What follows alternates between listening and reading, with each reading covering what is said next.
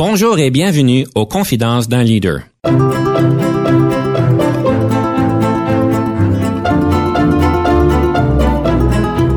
Ici Denis Lévesque, coach en leadership. Nous avons donc l'honneur et le privilège de recevoir en studio des leaders qui ont marqué leur communauté afin d'apprendre de leur expérience et de s'inspirer de leur sagesse. C'est une façon de redonner aux gens autour de nous. Il y a des gens, quand on a plus jeunes, qui contribuaient eux aussi à leur communauté, à leur paroisse, à leur école. Puis là, je pense aussi à l'engagement des enseignants, des enseignantes à l'école. C'est des façons de, de redonner puis de permettre à plusieurs personnes de vivre des belles choses, d'aller plus loin. Bienvenue à Confidence d'un leader. Aujourd'hui, nous avons le grand plaisir de parler de leadership, évidemment. D'une manière plus particulière, nous allons parler de est-ce que le leader doit susciter la collaboration au sein de son équipe. On va aussi parler d'une préparation qui est clé pour des conversations difficiles au conseil du coach et on va parler de l'importance de l'engagement communautaire pour nos leaders. Pour nous aider à naviguer tout ceci, nous avons le plaisir de recevoir en studio M. Denis Tardif, qui est directeur d'école à la retraite. Bonjour, Monsieur Tardif. Bonjour, M. Lévesque. C'est un grand plaisir de vous recevoir ici en studio, surtout que vous avez une belle carrière. Alors, vous avez été directeur de multiples écoles, dont l'école secondaire euh, L'Escale à Rockland, si je me trompe pas. Vous avez aussi commencé, si je comprends bien, votre carrière en enseignement en mathématiques. Vous avez contribué à de nombreux comités, surtout d'orientation technologique et pédagogique. Vous êtes très impliqué dans votre communauté et dans votre paroisse. Et si je comprends comprends bien, vous êtes connu comme une personne qui est innovante, qui a une approche démocratique dans son leadership et qui est très participatif dans son leadership. Je présume que ceci est exact. Oui, vous me décrivez bien. Oui, merci.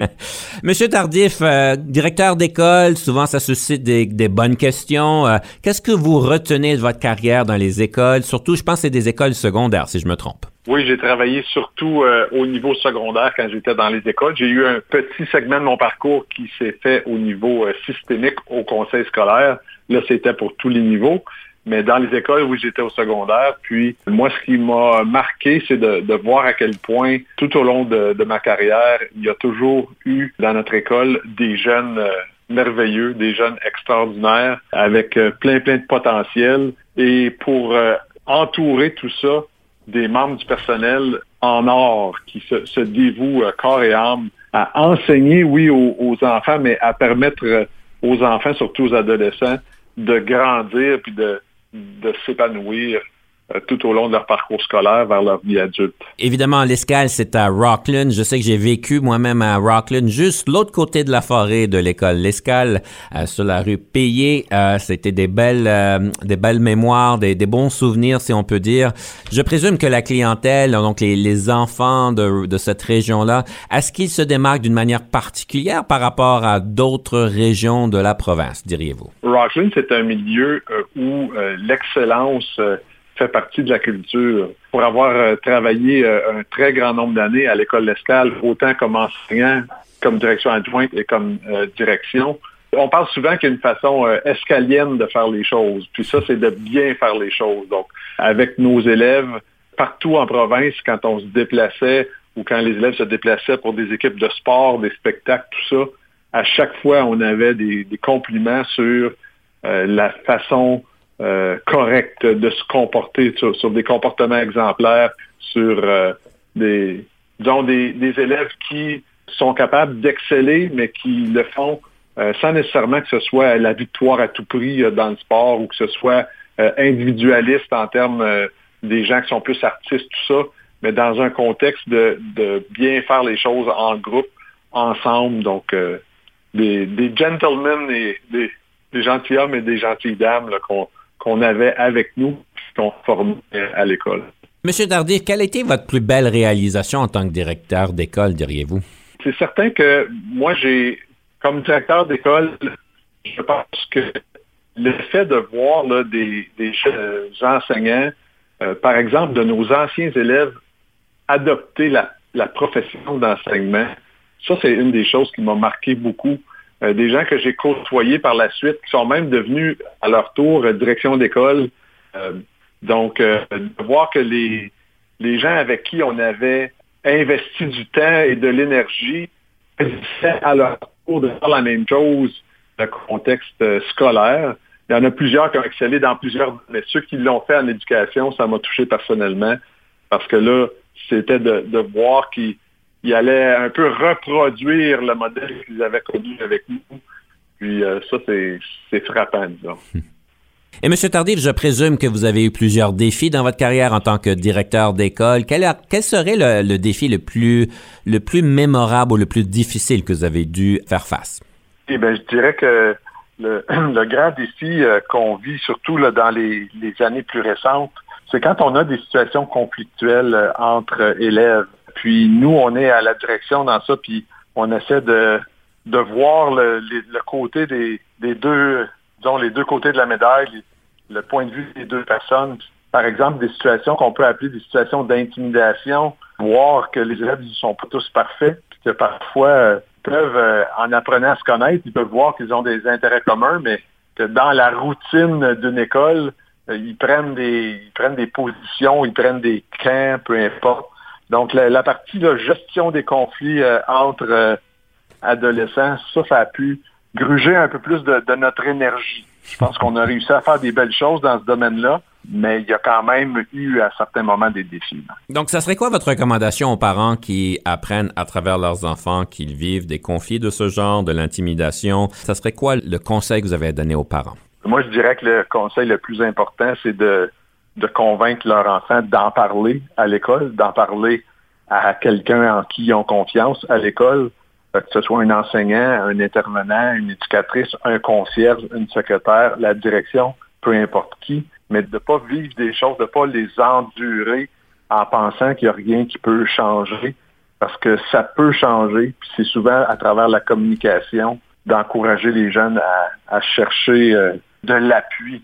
Ce serait le conseil le plus important. Merci bien, M. Tardif. Alors, à tous nos parents qui écoutent, euh, ce serait donc un bon, euh, un bon conseil, en espérant que vous n'avez jamais à le mettre en exécution, évidemment. Monsieur Tardif, on va donc passer à la prochaine capsule. Question de perspective. Si je comprends bien, vous voulez aujourd'hui parler du leader qui doit susciter la collaboration au sein de son équipe.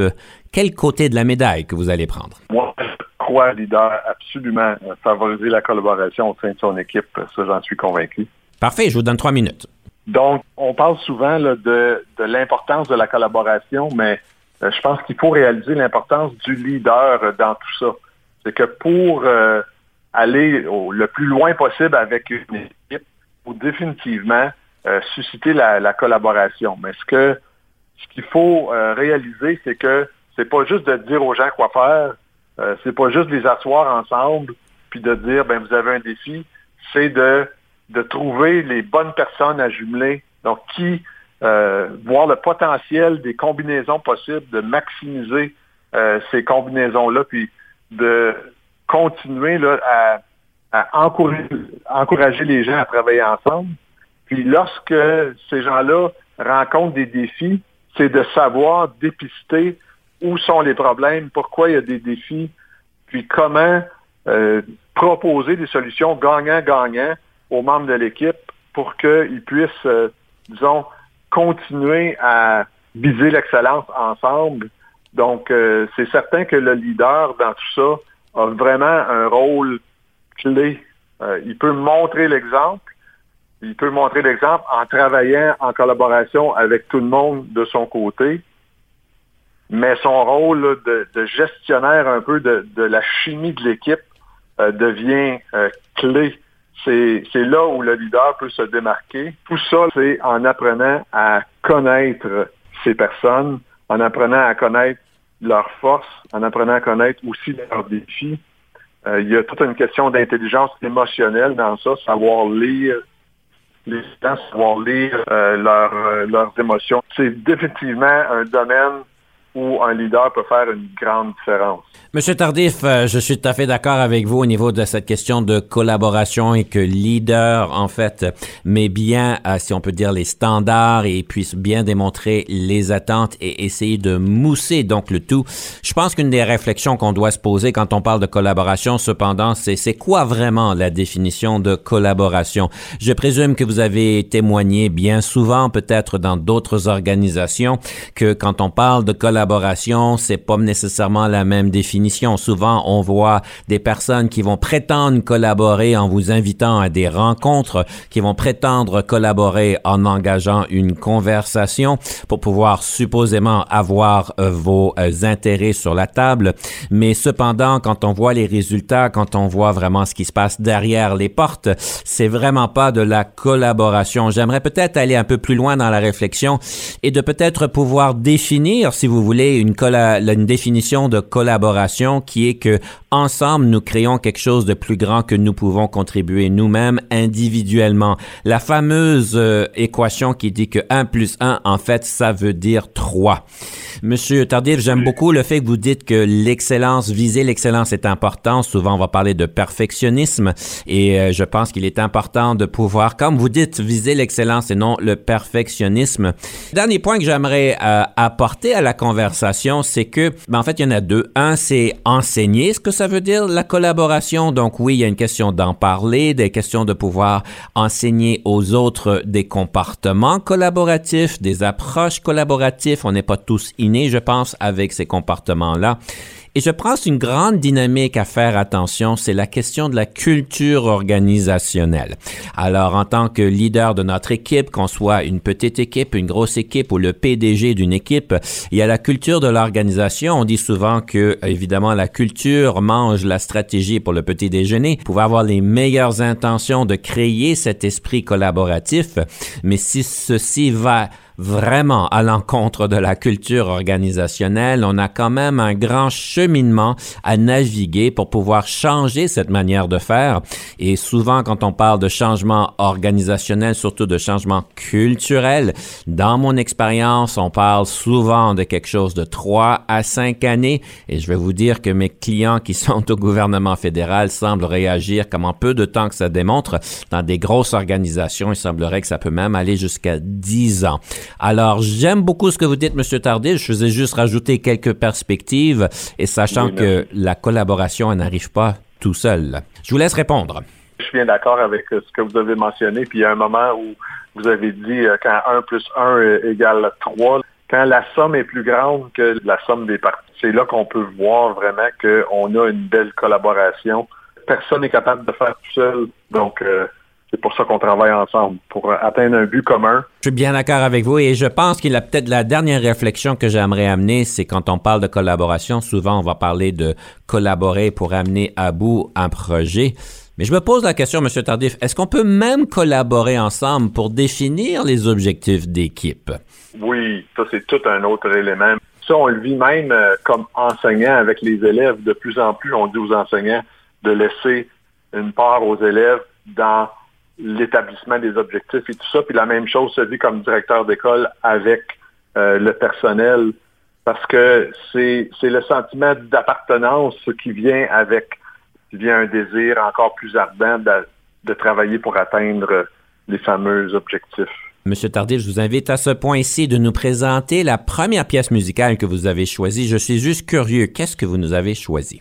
J'ai choisi la chanson Un trou dans les nuages de Michel Rivard. Et pourquoi vous l'avez choisi? Un, j'admire énormément les talents d'auteur euh, de Michel Rivard. Cette chanson-là, Un trou dans les nuages, premièrement, c'est un très beau texte. Monsieur Rivard en a fait euh, énormément de beaux textes.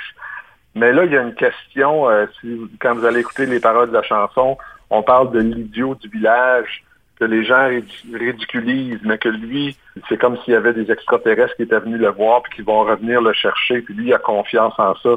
Puis il y a une dame dans le village qui lui fait confiance. Donc, c'est très puissant comme histoire. Nous allons écouter cette belle pièce musicale, Un trou dans les nuages. On prend une pause. Soyez des nôtres quand on revient. On va parler des trois moments marquants de Monsieur Denis Tardif. Ils sont passés par un trou dans les nuages. Ils se sont posés à quelques pas de moi. Moi qui ne suis que l'idiot du village. Ils sont venus me voir, ils ont confiance en moi. Ils m'ont donné une pierre imaginaire, comme un cristal taillé dans le bleu du soir. Je l'ai caché dans le bois sous les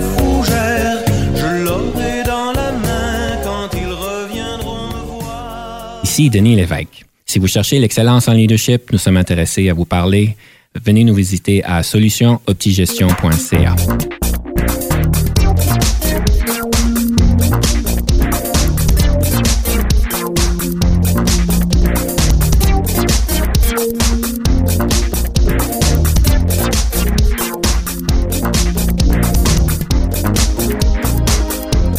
Nous sommes de retour à Confidence d'un leader avec M. Denis Tardif, qui est un directeur d'école à la retraite.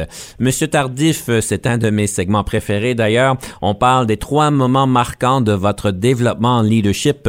Quels sont ces trois moments marquants que vous pouvez nous euh, identifier? Le premier moment, je dirais, c'est quand j'ai choisi de faire le saut, disons, d'enseignant à direction d'école afin de bien comprendre euh, ce, moment-là, je dois avouer que quand j'étais enseignant, j'ai adoré être enseignant. Je pense que j'ai été un excellent enseignant. J'ai innové en salle de classe. J'ai été très, très, très engagé avec les élèves. À un moment donné, je voyais le, potentiel, disons, de contribuer à un autre niveau. Puis ça, c'est la transition que j'ai choisi de faire. Euh, donc, c'est une grande étape dans ma carrière. Euh, je mettais de côté des choses que j'aimais mais pour prendre, pour relever d'autres défis qui euh, me plaisaient également. Puis je pense que ça a été un moment marquant parce que à partir de ce moment-là, mon influence était un petit peu moins directement à l'élève, mais beaucoup plus avec les parents et avec surtout le personnel. Au lieu d'avoir un impact uniquement à mes élèves, là, j'ai réussi à avoir un impact avec l'ensemble des élèves de l'école. Donc, euh, c'est d'élargir le champ d'action. Encore là, à la direction adjointe dans un premier temps et après ça à la direction, je pense que j'ai joué un rôle dont je suis fier, puis je pense que j'ai fait des belles choses. Mais ce moment-là, disons, était clé parce qu'il y a beaucoup de mes collègues qui ont peut-être eu l'option de faire ce que j'ai fait et qui ont choisi, eux, de continuer en salle de classe. Et ben, je les admire beaucoup, puis je respecte euh, leur choix puis il y en a qui ont fait de très belles choses en salle de classe avec les élèves tout au long de leur carrière ou qui continuent de le faire. Mais moi, j'ai choisi de le faire différemment. Donc ça, ça a été un premier moment marquant. Monsieur Tardif, je me pose la question, si je peux poser un peu de questions là-dessus, c'est une transition, une transition importante. D'après ce que je connais, moi, les enseignants qui sont engagés, passionnés, qui sont très bons, sont tout à fait dans leur élément, si j'ai compris, c'était où est-ce que vous vous trouviez. Est-ce que vous trouvez que la transition de enseignant à directeur fait que vous avez dû peut-être sacrifier peut-être même un peu votre identité en tant que personne? Parce qu'on s'identifie surtout avec le travail qu'on fait quand on, on est enseignant, je présume c'était aussi le cas. Est-ce qu'il y a eu un petit peu un deuil par rapport à tout ça qui aurait dû être fait par rapport à votre identité en tant que professionnel? J'ai pas eu ce sentiment-là. Je vous explique pourquoi. C'est que quand j'ai fait cette transition-là, j'étais rendu là dans ma vie, dans ma carrière euh, c'était tout naturel de le faire à ce moment-là. Il y a des choses que j'ai dû mettre de côté, comme par exemple, je travaillais beaucoup avec les spectacles avec les élèves. C'est un des éléments où j'ai œuvré énormément en tant qu'enseignant. Après ça, ben, quand je suis devenu directeur, j'ai eu à embaucher des membres du personnel pour m'assurer que les spectacles puissent continuer, donc de choisir stratégiquement le personnel. Donc, je pense que j'ai continué de mettre mes couleurs à travers des embauches, à travers des choix d'horaire, à travers les décisions administratives, tout en euh, gardant, euh, lorsque j'avais l'occasion, en sautant sur l'occasion de faire des choses avec les élèves quand même au niveau de la musique, des choses comme ça. même comme directeur, les élèves m'ont vu chanter devant l'école. Les élèves m'ont vu chanter à, l'église pendant les messes d'école avec eux dans la chorale. Je pense que j'ai pu garder l'équilibre dans ce que vous décrivez,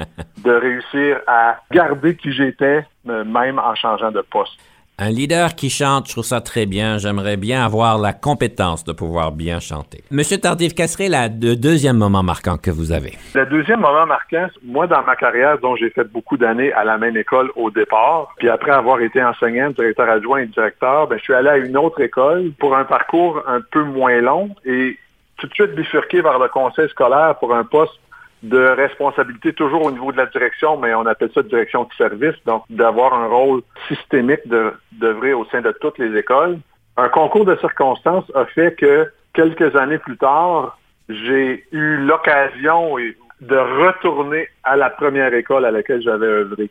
Ça, j'ai trouvé que c'était un moment marquant aussi, parce que j'ai pris la direction de l'école qui m'avait vu grandir, mais de pouvoir tourner dans le même milieu, reprendre avec euh, les membres personnels que, j'avais laissés derrière et avec quelques essentiellement euh, c'était la, même équipe. J'étais content d'y retourner parce que j'étais fier de ce que j'avais fait, puis j'avais, je pense, euh, laissé ma marque déjà positivement à cette école-là. Donc, un moment marquant d'y retourner, mais aussi tout le, bloc de temps qui a suivi, les six années qui ont suivi, de reprendre euh, l'école, une école qui grandissait, qui était en expansion, qui a eu deux ou trois constructions, l'ajout d'un complexe sportif communautaire, d'une salle de spectacle. Euh, donc, j'ai connu tout ça dans mon deuxième mandat, justement, à l'école euh, secondaire catholique L'Escale de Rockland. Tout ça en même temps aussi qu'un grand virage technologique qu'on a vécu avec l'arrivée des ordinateurs, euh, des projecteurs, des tablettes éventuellement, de, l'Internet, tout ça. On avait des projets spéciaux qu'on a mis de l'avant. On était souvent parmi les premières écoles à vivre des, des innovations au niveau de la technologie. Puis moi, j'ai joué un rôle clé dans tout ça lors de mon deuxième mandat. Donc, vous avez géré le changement, si j'ai bien compris, surtout au niveau technologique. Si vous aviez une suggestion à nos leaders à considérer, quelle est la règle d'or à ne pas manquer? Quand on introduit de la technologie dans la salle de classe, je suis certain que vous avez eu beaucoup de, de belles opportunités, mais aussi quelques défis. La règle d'or, c'est de se rappeler que l'outil technologique n'est pas là pour être juste présent, l'outil technologique est là pour amener des nouvelles façons de faire. Parce que si, euh, disons que s'il y avait une salle de classe où il y avait une pédagogie euh, qui est un peu euh, moins moderne, moins efficace, c'est pas en entrant des ordinateurs que tout d'un coup tout va être parfait. L'arrivée de l'ordinateur doit être un, catalyseur pour que les gens comprennent qu'il y a d'autres façons de, de, faire les choses, puis pour amener vers une pédagogie qui est beaucoup plus euh, centrée sur l'élève, puis beaucoup plus participative. On dit souvent que le but ultime, c'est de ne pas parler de l'ordinateur en salle de classe. Quand on n'en parle pas, c'est parce qu'il joue son rôle. C'est comme ça que je le voyais. Là. On parle pas de la technologie, mais on parle de ce que la technologie nous permet de pouvoir accomplir et de vivre. Monsieur Tardy, votre troisième moment marquant, lequel serait-il?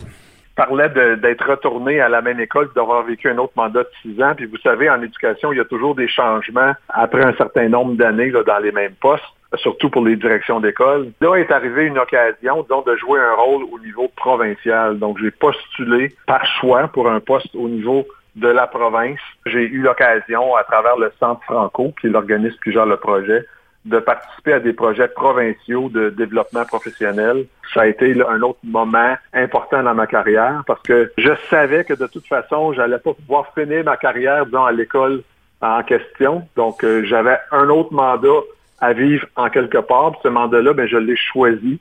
J'ai choisi de le vivre au niveau euh, provincial. C'est une belle expérience sur toute la ligne, celle-là également.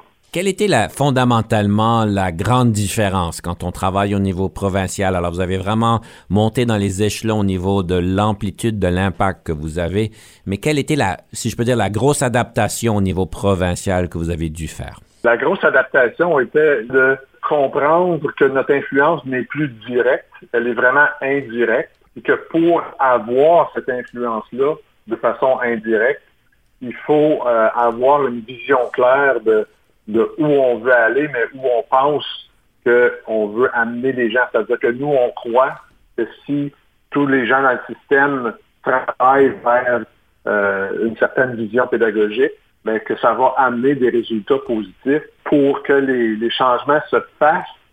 Ben, il faut il faut les vendre. Donc il faut savoir euh, en faire euh, valoir les avantages, être capable de convaincre les gens en présentant le, beau côté des choses, et souvent en tenant compte de leur réalité. Ça, je pense que tout au long de ma carrière, j'ai toujours gardé en tête que c'est pas juste de leur dire quoi faire. Même nous, comme direction, ce qu'on nous demande de faire, il nous est comme imposé. Mais avant de, l'imposer à notre tour, ben là, il faut trouver les savoir quelle ficelle tirer puis quelle de quelle façon présenter les choses pour que les gens y voient euh, le bon côté, y croient, puis là qu'ils embarquent.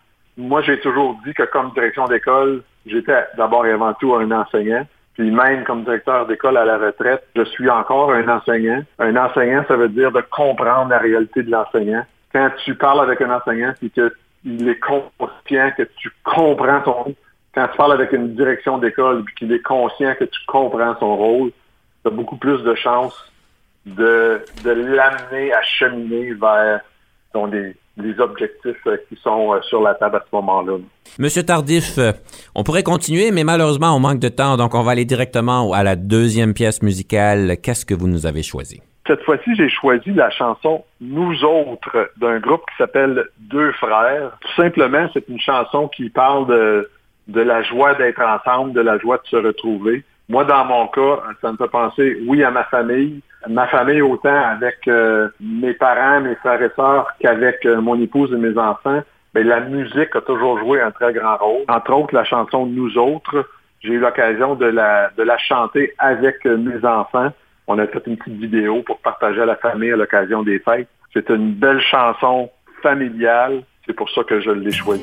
On va écouter cette belle pièce musicale. On prend une pause. Quand on revient, M. Tardif va nous présenter un livre ou un balado-diffusion à considérer. Rien de plus important que l'amour qui nous rassemble. Rien qui traverse le temps si bien que la vie ensemble. Les tristesses, les chagrins, on sait que ça passera. En famille, entre amis, depuis toujours, c'est comme ça chaque fois qu'on le peut, nous autres on se prend dans nos bras.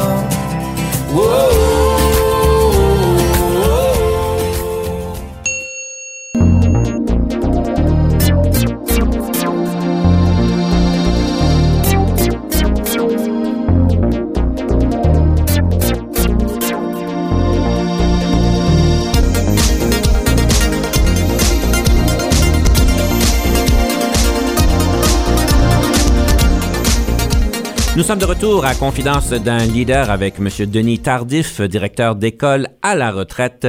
Monsieur Tardif, un livre, une balado-diffusion, qu'est-ce que vous nous suggérez? Ben, j'aimerais vous suggérer euh, un auteur qui s'appelle euh, Roger Martin. On pourrait dire Roger Martin. Je suis pas certain que c'est un, anglophone. Euh, son livre s'appelle The Opposable Mind. je ne sais pas s'il y a un titre français. Mais essentiellement, moi, j'avais eu l'occasion d'assister premièrement à une conférence euh, de M. Martin. Euh, puis ça m'avait marqué euh, parce que ce que M. Martin avait fait pour écrire ce livre-là, c'est qu'il avait interviewé des, des gens qui avaient eu du succès un peu partout dans le monde des affaires, dans le monde politique, dans toutes sortes de domaines. Donc des grands leaders qui avaient accompli des grandes choses.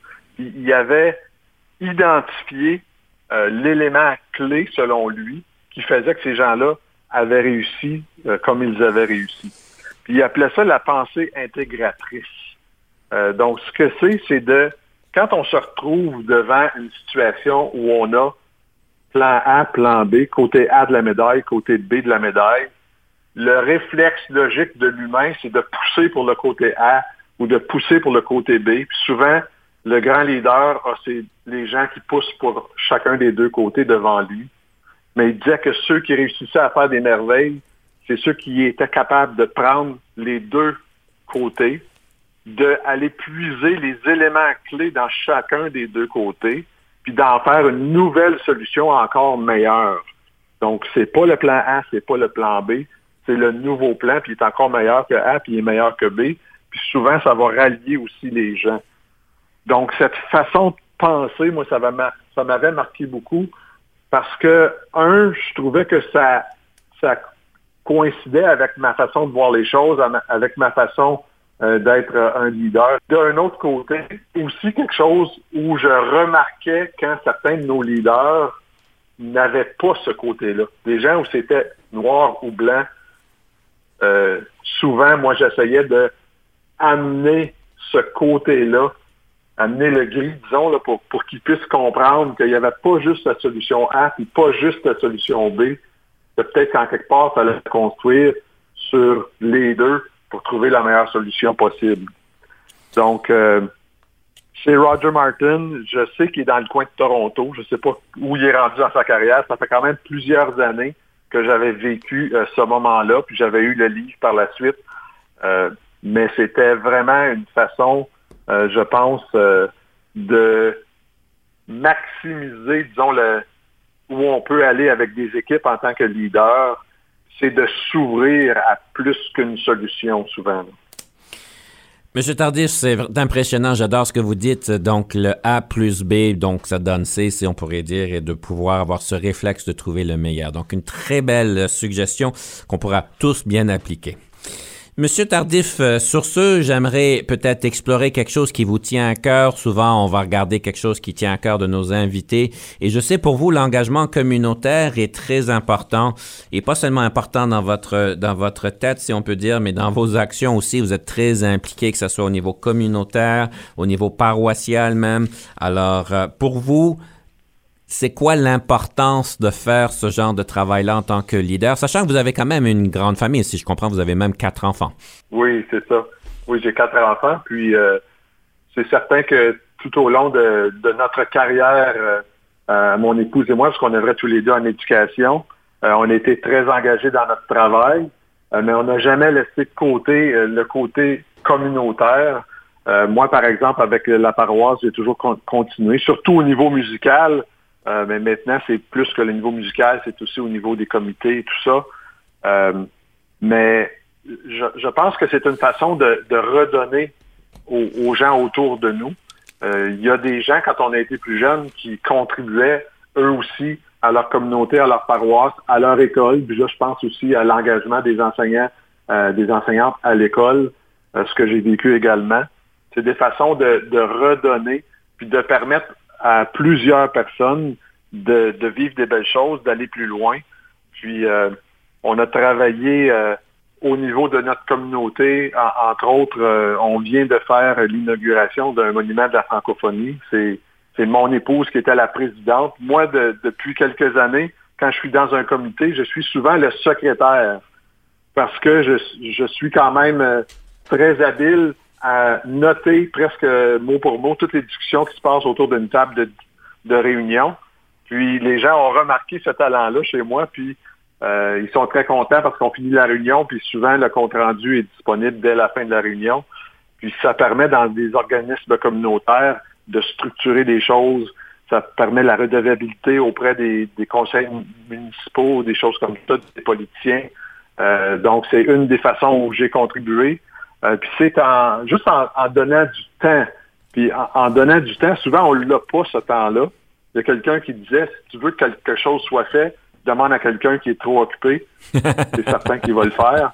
Euh, donc, c'est pas nécessairement parce qu'on a beaucoup de temps, c'est parce qu'on choisit euh, de mettre du temps qui pourrait être pour le divertissement ou pour le repos. On choisit de l'investir pour le bien des gens autour de nous. Euh, puis, euh, moi, quand j'embarque euh, dans un projet comme ça, euh, je pense que je fais mes preuves parce que j'arrête pas tant que c'est pas fini. Donc, c'est certain que souvent, ça veut dire de se coucher tard quelquefois ou des choses comme ça pour pouvoir finir, pour pouvoir permettre d'avancer. Donc, c'est encore le cas aujourd'hui. Je continue d'investir du temps, souvent avec des comités, souvent comme membre d'un comité, je ne veux pas prendre tout le crédit, euh, il y en a plein d'autres qui le font autour de nous mais je pense que c'est important de le faire. En tout cas, c'est beau de voir votre implication communautaire et, l'effort que vous y mettez, mais malgré comme un, programme chargé que vous aviez quand même. Monsieur euh, Tardif, est-ce que vous êtes prêt pour la rafale? Oui, ça va. Le leadership, est-ce que c'est inné ou acquis? Je pense que c'est acquis, dans le sens où il faut vivre des choses pour pouvoir... Euh, devenir leader. Possiblement qu'on a une volonté de, de foncer ou quoi que ce soit, ou des traits de caractère qui permettent de se construire une carrière euh, de leader, mais en quelque part, euh, le leadership va venir de, de décisions qu'on va prendre, d'influences qu'on va recevoir de gens autour de nous. C'est beaucoup plus acquis qu'inné. Rapidement, quel est votre passe-temps préféré? Je suis euh, musicien bien humble. Je, je, ne prétends pas avoir des grands talents comme certains musiciens que je connais, mais j'aime faire de la musique. J'aime chanter encore là avec mon humble voix. J'aime aussi contribuer, que, par exemple, à, à, la paroisse, dans les foyers personnes âgées, des choses comme ça, pour égayer la vie des gens à travers la musique. Quelle marque de voiture conduisez-vous? Une Tesla. Votre couleur préférée? C'est le bleu. Votre film préféré? C'est Orgueil et Préjugés. Votre meilleure question d'embauche que vous posez aux candidats? Qu'est-ce qui te démarque et qui fait que tu es la meilleure personne pour le poste? Le leadership au féminin, est-ce que cela existe? Oui, ça existe. Je dirais même que c'est dommage. J'ai hâte qu'on n'ait pas besoin d'en parler parce que ça voudrait dire qu'on a atteint un niveau d'équité qu'on souhaite tous d'ailleurs. Le yoga au travail, est-ce approprié? Je crois que c'est approprié parce qu'il faut trouver des façons de gérer son stress, des façons euh, de relaxer. Que mettez-vous sur votre pizza? Moi, je mets toutes sortes de choses sur ma pizza. Je mets le plus de choses possible. Donc, euh, tout garni et plus, plus. En tant que leader, qu'est-ce qui vous frustre au travail? C'est de ne pas avoir assez de temps pour faire tout ce qu'on a à faire. Gaucher ou droitier? Droitier. Vos forces? Ma polyvalence. Le nombre d'heures de sommeil? Entre 7 et 8 heures. Votre application favorite sur votre téléphone intelligent? Je dirais que c'est simplement le, les textos de pouvoir rester en communication avec les gens autour de nous. Votre meilleur conseil en gestion de carrière? De toujours aimer ce qu'on fait. Et M. Tardif, c'est clair que vous avez l'air à aimer ce que vous faites. On va prendre une pause, restez des nôtres. Quand on revient, on a le conseil du coach.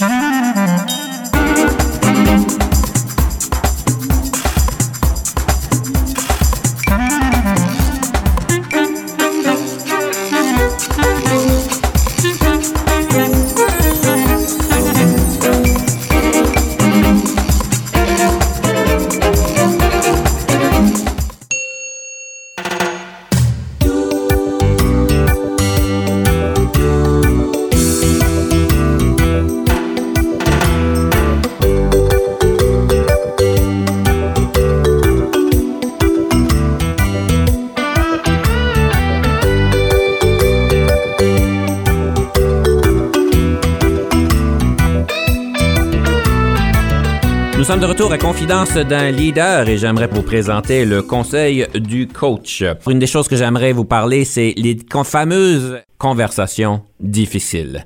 Et c'est certain qu'en tant que leader, on en a tous à en avoir et puis j'aimerais simplement avancer quelques propos et je pourrais dire que la clé la plus importante, c'est la préparation. Combien de personnes que j'ai pu témoigner qui arrivent dans une rencontre importante, qui a beaucoup d'enjeux, qui a quand même des difficultés et on fait juste rentrer sans préparation.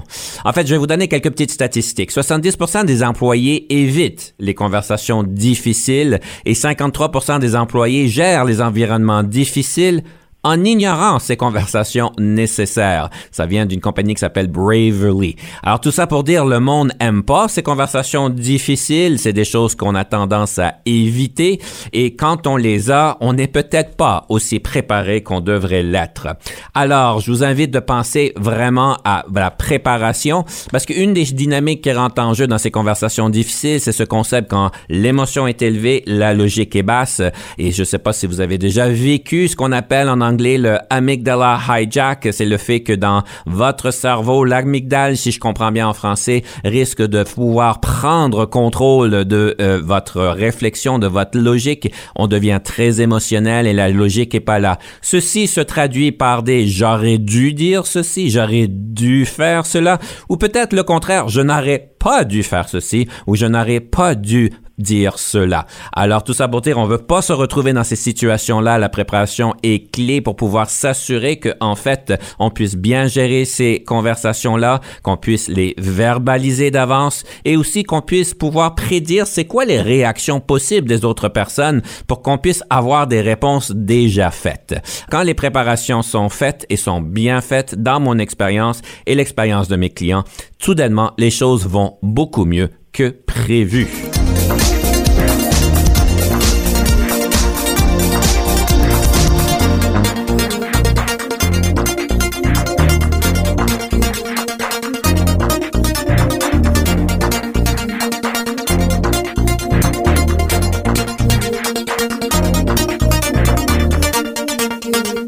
Monsieur Tardif, je présume que dans votre expérience, vous avez eu au, moins une conversation difficile. Ça m'est arrivé. C'est euh, des contextes, euh, je parlais du monde scolaire, mais des contextes où il y a pu y avoir à certains moments des conflits entre des adultes. Ça, c'est euh, assez particulier. Encore une fois, vous m'avez enlevé les mots de la bouche parce qu'en réaction à votre présentation, j'allais dire, il faut prévoir à l'avance. On connaît les gens. Il faut, à tête reposée, déjà se dire, oui, mais quand, quand je vais dire ça, il va probablement répondre ça, puis il faut préparer la réponse déjà à sa réponse. Donc, j'ai aimé ce petit bout-là parce que c'est justement ça qui était ma pensée. C'est la façon de se préparer. Il y a des petits trucs aussi pendant les conversations. Ça, il y a des, des questions. On parle souvent d'empathie, d'être capable de se mettre à la place de l'autre. Des fois, de poser la question à la personne, tu ferais quoi si tu étais à ta place? ou vice-versa? Donc, de demander, de se mettre dans la peau de l'autre, ça peut faire changer la perspective à un moment donné. Monsieur Tardif, euh, quelques petites questions. Comme vous savez, j'aime ça faire un peu de recherche à votre égard. En fait, je vais mettre une petite question que je trouve peut-être un peu plus personnelle. Ça vient de moi parce qu'une chose que je trouve quand même de, de très bien de votre côté, c'est que si j'ai compris, vous êtes un homme de foi. Et je serais juste curieux pour voir comment est-ce que votre foi a contribué à votre leadership. C'est pas une conversation qu'on a fréquemment. Si vous êtes à l'aise d'en parler, j'aimerais bien voir comment est-ce que ça contribue à votre leadership. Moi, j'ai été directeur dans enseignant et directeur dans le système scolaire catholique. Puis j'ai toujours été euh, très fier d'afficher euh, mes convictions, puis ça. Puis les gens euh, me connaissent, savent aussi que je suis impliqué à la paroisse, ça. j'ai commencé à jouer de la musique à la paroisse il y a presque 50 ans. Donc, à l'âge de 9 ans, dans le fond, j'accompagnais à la guitare, puis j'ai jamais cessé de m'engager au niveau paroissial depuis. Puis de jouer un rôle de premier plan dans une activité de foi, devant les élèves, je pense que ça parle beaucoup. Donc euh, oui, euh, j'ai euh, toujours été fier de ma foi puis d'afficher mes convictions. Puis je pense que j'ai pu être un modèle pour certains élèves puis certains membres du personnel en le faisant comme ça. Puis la même chose au niveau paroissial où je suis grandement engagé. Merci bien, M. Tardier. C'est pas quelque chose qu'on parle souvent, mais j'apprécie bien donc votre, votre transparence sur le sujet quelques petites choses qui ont été soulevées dans, les rétroactions que j'ai reçues à votre égard. En fait, on vous compare, en fait, on compare votre leadership à Mufasa dans Le Roi Lion. Pourquoi est-ce qu'on fait ça? Je pense que c'est une question de, calme, de pouvoir garder son calme, d'être euh, une pensée, euh, disons, euh, sage, la sagesse et tout ça. Je pense que c'est comme ça qu'on peut faire le lien avec, avec Mufasa. D'ailleurs, ça va bien avec une question qu'on m'a qu'on m'a suggéré de vous poser.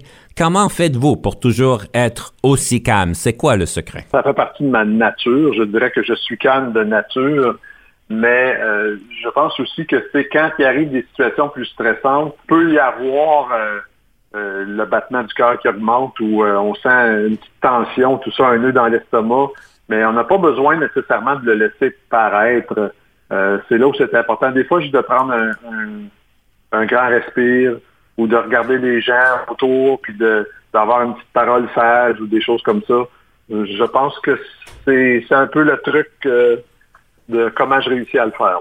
Une des questions qu'on se pose souvent, c'est la question équilibre travail et famille. Vous êtes un homme grandement engagé dans la communauté. Vous avez quatre enfants, vous avez une conjointe qui est aussi à, dans un poste aussi, sinon plus demandant que le vôtre. Comment est-ce que vous conciliez euh, le travail et la famille? On a vécu euh, beaucoup de beaux moments avec euh, nos enfants, que ce soit en vacances, que ce soit éventuellement avec un chalet qu'on a eu quand les enfants étaient un peu plus grands. Donc, quand on était en famille, c'était priorité famille. on passe du temps ensemble, on vit des belles choses ensemble. Puis, ça a fait partie de, l'équilibre qu'on a réussi à trouver. Ah, parfait. J'ai le temps pour une dernière petite question avec une réponse rapide. On semblerait que vous avez un livre à votre égard qui s'appellerait Le perfectionnement professionnel en éducation. Alors, quelle serait la chose que vous couvrirez sur ce livre-là? Si j'avais à, écrire un livre sur le perfectionnement professionnel, euh, je dirais que euh, la, la, première chose qu'il faudrait que les enseignants réalisent, c'est que on veut perfectionner votre pratique, mais que au départ, ce que vous faites déjà, c'est déjà excellent. Donc, il faut briser le, message. Il ne faut pas que les gens croient que on veut qu'ils changent parce que ce qu'ils font est pas bon. Euh, c'est délicat parce que c'est souvent comme ça que les gens se sentent quand on parle de perfectionnement professionnel. Donc, on veut prendre quelque chose de bon, puis on veut l'améliorer. Mais euh, c'est la clé, je pense, dans un, une approche de développement professionnel, c'est de dire on embellit, on améliore, puis mais on respecte puis on honore ce que vous faites déjà, puis bravo pour ce que vous avez déjà fait euh, depuis que vous êtes en éducation. Un très bel angle, M. Tardif, que vous apportez à, la conversation, une belle manière d'aborder le sujet d'ailleurs avec nos employés. M. Tardif, je continuerai notre entrevue, mais malheureusement, je dois clôturer l'entrevue.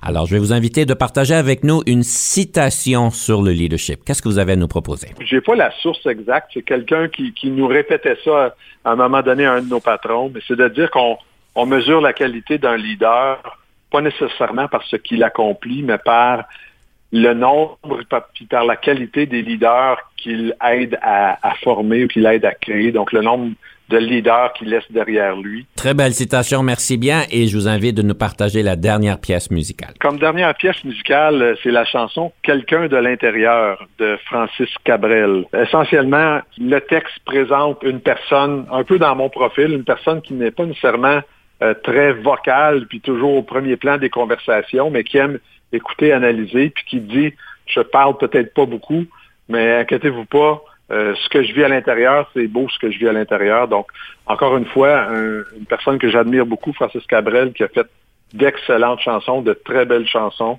Puis, euh, je vous laisse avec quelqu'un de l'intérieur. Une belle réflexion pour nos auditeurs. Je vous invite de bien l'écouter. Monsieur Tardif, un grand merci pour votre participation à l'émission. Et puis, euh, je vous invite donc à écouter cette belle pièce musicale. On se reparle la prochaine fois. Au revoir. Merci beaucoup. J'avais besoin de chaleur. Personne autour pour l'amour, le ventre des flippers. Et pour parler les boules d'acier et les zéros du compteur. T'étonne pas si je suis quelqu'un de l'intérieur.